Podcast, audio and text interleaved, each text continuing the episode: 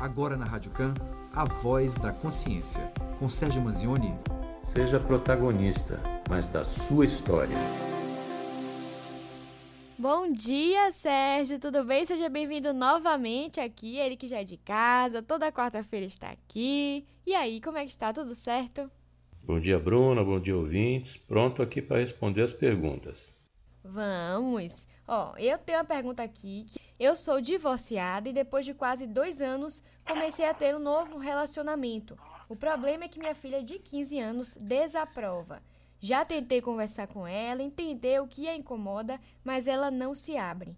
Fico sem saber se devo tomar as rédeas da minha vida e ter direito a ter essas vivências ou se estou sendo egoísta com a minha filha que não está confortável. E aí, Sérgio, que problema, hein? São duas coisas diferentes. E primeira coisa aí é que a ouvinte tem que cuidar da própria vida, sim. Ela não, não ao, ter um filho, ela não deixa de existir como pessoa nem como mulher. E essa questão da filha desaprovar é um, é um problema que eu vou dizer assim, não é um problema da filha, ela aprovar ou não. A questão é que se a ouvinte estiver com um namoro, um amigo, seja lá o que for, e ela estiver bem, for uma pessoa legal, que trate bem a filha, por sinal, né? A única coisa que tem que se preocupar é com essa ligação entre esse, esses novos contatos que ela está tendo, novos relacionamentos, ver como é que está essa pessoa nova com a filha. Só essa questão de proximidade, não ter nenhum tipo de agressão ou assédio. Mas fora isso, é preciso conversar com a filha de que a mãe é mãe, mas também é mulher e que precisa ter uma vida, assim como a filha também terá a sua própria vida. Então é claro que ela tem direito a, a ter as vivências aqui, como ela falou, não está sendo egoísta de forma nenhuma e também não pode ceder a qualquer tipo de chantagem da filha, porque a filha está com ciúmes, etc. O antídoto para tudo aqui é o diálogo, é conversar e conversar, colocar os pontos como, como eles são, né, de forma bem aberta e bem clara, mas não deve se abrir não a mão do seu próprio relacionamento em função da filha, até porque isso é mais uma, uma situação em que essa menina de 15 anos aqui vai passar conviver e vai aprender com isso também. Então, não se anula a própria vida em função da, de outra pessoa por achar que está sendo egoísta. Toque em frente seu relacionamento, converse com sua filha e veja como é o, relacionamento de sua filha e com o namorado e vice-versa. Tem que ficar de olho sempre nisso. Mas nada de repressão ou pior ainda, de se reprimir. Agora a gente tem, Sérgio, aqui uma outra pergunta. Minha sobrinha veio morar comigo desde o início da pandemia, só que o convívio não está sendo saudável, pois ela sempre foi indisciplinada e não admite que aqui em casa temos regras. Não quero me indispor com a mãe dela, nem com a minha sobrinha. Então queria saber como resolver tudo em paz. Bom, minha casa, minhas regras. Então se a sua sobrinha ela vai para a sua casa, ela tem que assumir, respeitar as regras que são da sua casa na casa dela, com a mãe dela, ela tem lá a maneira de, de agir conforme seja a casa de cada um. A ouvinte não quer se indispor nem com a mãe dela, nem com a sobrinha. Mas você está se anulando também, está tendo que suportar certas situações em que as suas regras não são respeitadas, indisciplina, etc. É, nada justifica isso. A pessoa está na sua casa, ela tem que ter o mínimo de educação, vamos dizer assim, para dizer o mínimo, né? Tem que ser uma pessoa educada, tem que ter um convívio adequado conforme o ambiente que ela está vivenciando. Então, não, não tem essa conversa de ser indisciplinada, não. Tem que conversar com a mãe, sim. Não é uma questão de, de reclamar, mas é dizer, olha, estou passando por uma situação em que a menina aqui, ela não está assim, não está assado, e não está obedecendo, então não está querendo fazer essa coisa e dizer claramente, olha, do jeito que está aqui, a gente que a gente tem que pensar nela voltar para sua casa, ou então modificar. Alguma coisa tem que ser feita. Você não pode ficar é, suportando uma situação ruim dentro da sua própria casa, porque é uma pessoa que veio de fora que está assim na sua casa, está né? Tá morando de favor, né, como se diz. Então, se ela está aí dentro da sua casa, as regras são suas e ela tem que respeitar essas regras. Converse com ela sempre, diálogo. Diálogo tem que ser tranquilo, não tem que ser nada agressivo, mas explicar. Olha, funciona assim. Aqui a regra é essa, essa e essa.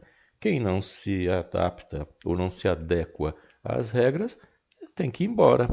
É simples assim. Então, é melhor se indispor aqui, se for o caso, com a mãe da menina e com a menina, do que viver eternamente passando por esse constrangimento dentro da própria casa. A gente tem uma pergunta, Sérgio. Posso resolver problemas de descontrole com dinheiro com a ajuda de um psicólogo? Sim, a depender do tipo de problema que leva a esse descontrole com o dinheiro, você pode sim é, resolver isso através de uma terapia.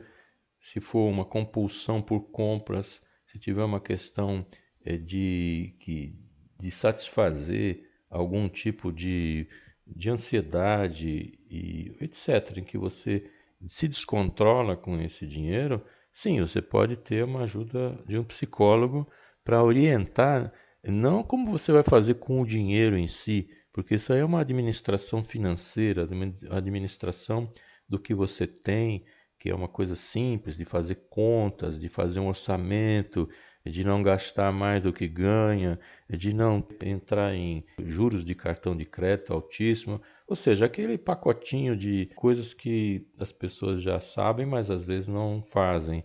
Então, tem que recorrer talvez aqui alguém que ensine a lidar com essa questão de dinheiro, que também a gente não aprende isso na escola, tem que aprender na prática, e nem todo mundo sabe. Agora sim, se você tiver compulsão por gasto, por compulsão por compra, ou então gastar dinheiro com coisas totalmente supérfluas e fazer esse tipo de situação em que o dinheiro nunca sobra, você tem uma, uma relação com o dinheiro sempre ruim, né? ele está sempre indo embora. Então é interessante fazer sim uma consulta com um psicólogo, ver se você tem algum problema nessa área psicológica que possa estar atrapalhando a administração do dinheiro.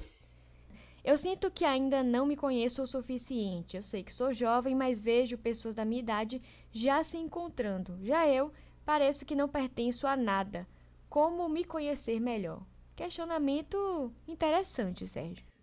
Eu diria aqui o seguinte: eu também sinto que eu não me conheço o suficiente, sabe? É... Se você não se conhece, quem tira a gente, né, Sérgio?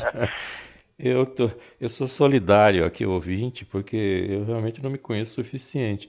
E o processo de vida nosso é exatamente o de aumentar o autoconhecimento. Então a gente vai vivenciando certas situações, vai aprendendo com elas e vai aprendendo também a, a se olhar para ver como é que a gente reage de acordo com as situações. Uma terapia uma psicoterapia é um atalho muito bom para aumentar esse, esse autoconhecimento e a pessoa começar a se situar. Ele diz aqui que parece que não pertence a nada. Esse sentimento de, de pertencimento, de pertença a algum lugar, ele é importante, porque a gente tem que se situar. Então a pessoa tem que se situar.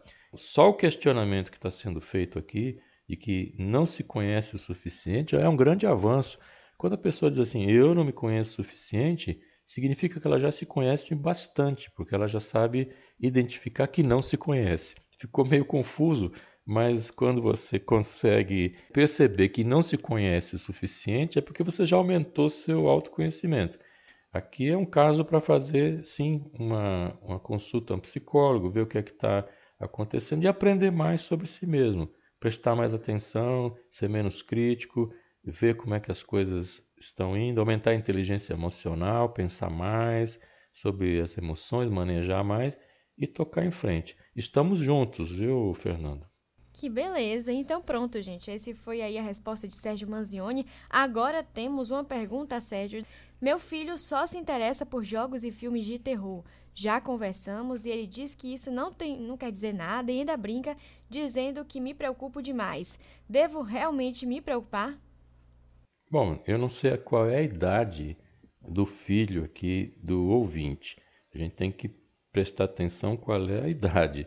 Se for um filho muito pequeno e só está com jogos e filmes de terror, pode ser que isso tenha algum significado que tem que prestar um pouco mais de atenção. Normalmente essas questões assim de filmes de terror são uma fase. A pessoa entra numa fase de adolescência, de descoberta, de testes e de tentativas e, ou seja, é um mundo de fantasia, apesar de ser uma fantasia um pouco de terror, né, que eu particularmente não gosto, mas o que acontece é que pode ser uma fase. Então tem que observar que se essa fase está se esticando muito, quer dizer, anos e anos, e a pessoa só faz aquilo, é viciado em, em jogos, porque ele diz aqui não diz que é uma pessoa que está com uma, essa compulsão, que tem um vício de jogo, ele diz que se interessa por jogos e filmes de terror.